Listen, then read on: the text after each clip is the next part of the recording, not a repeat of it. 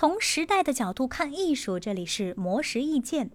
邱志杰是中国美术学院跨媒体艺术学院教授、硕士、博士导师，中国美术学院艺术与社会思想研究所导师。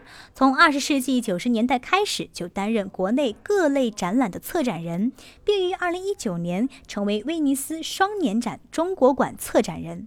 最近，他在接受媒体采访的时候，表示自己从来不相信创作灵感的概念，并且分享了艺术创作的两种思路。邱志杰表示，艺术家需要依靠灵感和激情来创作的形象，是十八世纪浪漫主义创造出来的，从而逐渐成为人们对艺术家的主流想象。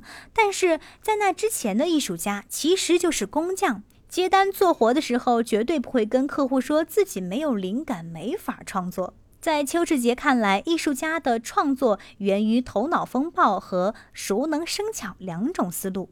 一方面，优秀的艺术家进行创作的时候都是有套路的。就好像广告人会进行小组头脑风暴，艺术家也会在大脑里进行头脑风暴，就像转盘一样，把所有元素放进去，然后进行不同的组合。经过这样久而久之的训练，就会形成良好的艺术直觉。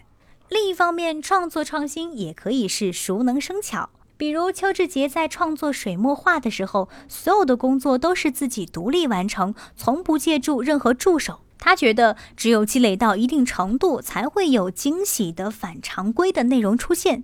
这种创新就不是依靠单纯的绞尽脑汁想点子，而是依靠双手不断的实践所获得的。